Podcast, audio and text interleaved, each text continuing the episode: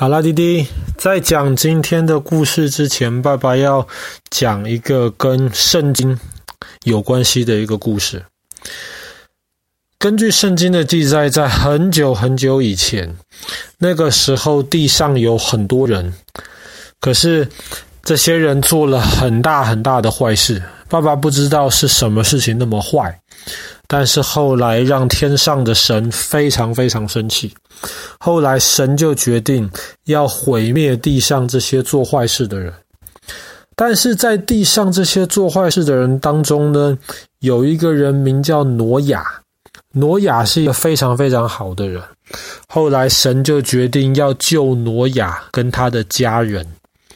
神就告诉挪亚说呢，你要帮自己造一艘很大很大的方形的船，那么这个叫做方舟。你要造这个很大的方舟，然后这个方舟要够大到能够把你还有你的家人，还有地上的这些动物，每一种都要选一个公的跟一个母的，就是一个爸爸一个妈妈，然后带到这个方舟里面去。因为神说他要用洪水来毁灭这个世界，把世界上做坏事的那些人全部都毁灭掉。后来挪亚相信了。挪亚就开始收集很多木头，然后每天在那边敲敲打打，然后在那边做一个方舟。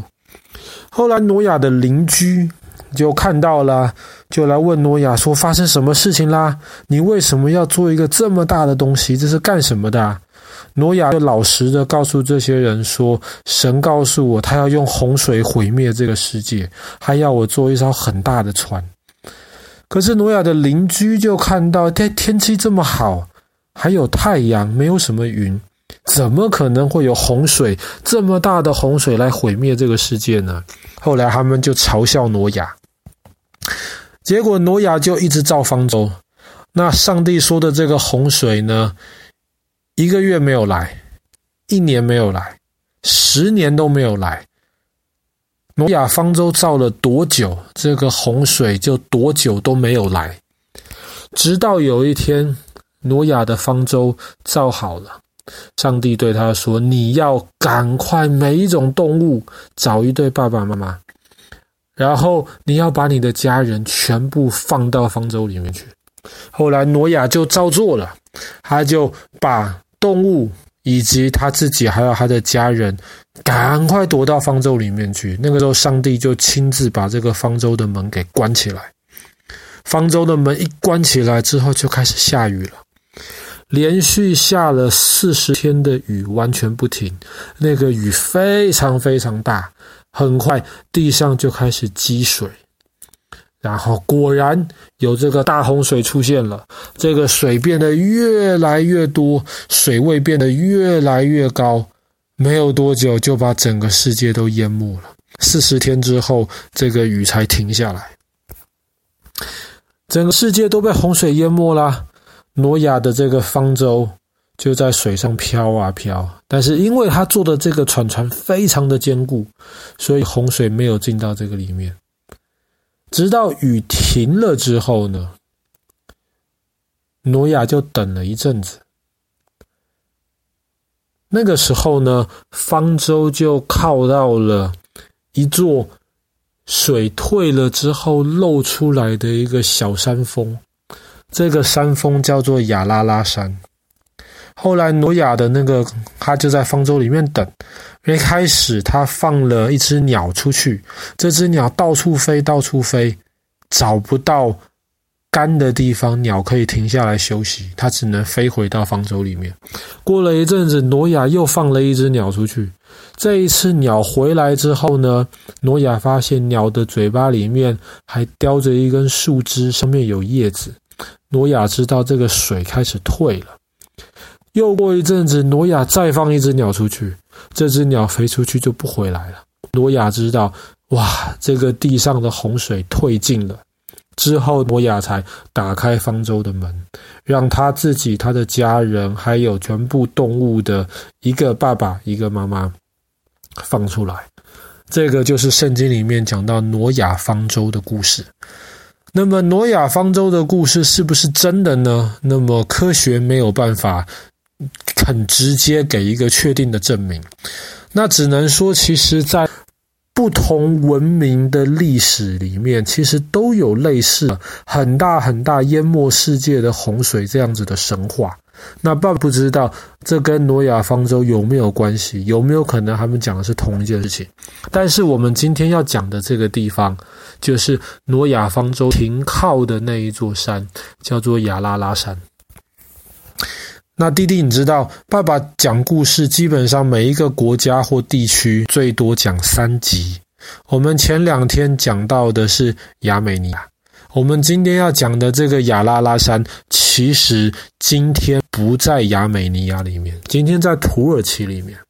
那土耳其我已经讲过三集了，可是爸爸今天要从亚美尼亚人的角度来讲这个亚拉拉山，为什么呢？因为对于今天的亚美尼亚人而言，亚拉拉山仍然是他们心目中的圣山。那么你去看这个亚美尼亚的国徽，而不是国旗哦，国徽，有些国家有国徽，亚美尼亚的国徽中间就画着这个亚拉拉山。其实亚拉拉这个地方，原来历史学家想说指的不一定是这一座山，指的就是亚美尼亚这一块的地方，当地的人民或是他们居住的这一块很多山的地方，就叫做亚拉拉。所以亚拉拉山指的也有可能是亚美尼亚这边的某一座山，而不一定是亚拉拉山。但是因为这座山就叫做亚拉拉。那么也因为圣经上面就有写明了亚拉拉这一座山，所以犹太教也好，基督教也好，或是伊斯兰教也好，他们都相信诺亚方舟这个故事。那么对他们而言，亚拉拉山就是一个非常特别的地方。如果诺亚方舟这件故事是真的的话，那么这个方舟的遗迹有可能还在亚拉拉的山顶上。所以历世历代亚美尼亚人，他们接受了基督教信仰之后，对他们而言，亚拉拉就是一座圣山。但是这一座山基本上是一座休眠的魂。这座山的山顶上面终年积雪，而且亚拉拉山很高，超过五千公尺，很难爬，上面又都是积雪。再加上它又是有一个圣山的地位，所以亚美尼亚一直以来不让人家去爬这座山。当然，还是有人偷偷爬，只是这个是非常少的事情。那么这座山其实一直都在这个亚美尼亚人民的这个的这个可以说是保护之下吧。那么一直到后来，亚美尼亚跟土耳其在一百多年前打了一场仗，然后打仗，亚美尼亚打输了，那么这座山从此就归到土耳其的边界那一边，就算是在土耳其。那当然，在亚美尼亚的首都叶里温，其实可以非常清楚的看到远方的这个亚拉拉山，感觉起来就有点像是你在东京看这个富士山一样。只是亚拉拉山比富士山那是要高太多了。至于亚拉拉山上面到底有没有方舟呢？其实很难说。为什么？因为那个山顶终年积雪，非常非常厚的雪。那么，如果在很久很久以前真的有一个方舟停在上面的话，想必大概也是被雪给盖过去了。那么历世历代其实有很多人，特别是基督徒，非常想去这座山上面找到这个所谓的诺亚方舟。那么一直是到大概几十年前，人造卫星它其实从天空当中拍到了在亚拉拉山上面，好像有一个很大很大，看着这种自然山体的这个形状。就让很多人感兴趣，这个看起来很不自然的这个东西，有没有可能就是诺亚方舟的遗迹呢？那么他们从卫星上面的照片拍下来照片，大概测量了一下，这个东西可能跟今天的航空母舰差不多一样大，而且形状确实是那种长方形的，在一个山上面感觉起来真的很不自然。然后有很多教会就非常非常的兴奋，他们就派出一些探险队，希望能够爬到山上去，证明山顶上的这个奇怪的东西就是诺亚方舟留下来的遗迹。但是目前他们试图的这些证明全部是失败的，没有人可以证明这个是，当然也没有人可以证明这个不是。毕竟这个东西很明显的可能不是属于山的一部分。那么，在一个这么高、这么冷的地方放了一个这么大的东西，那确实想一想，这是一件很奇怪的事情。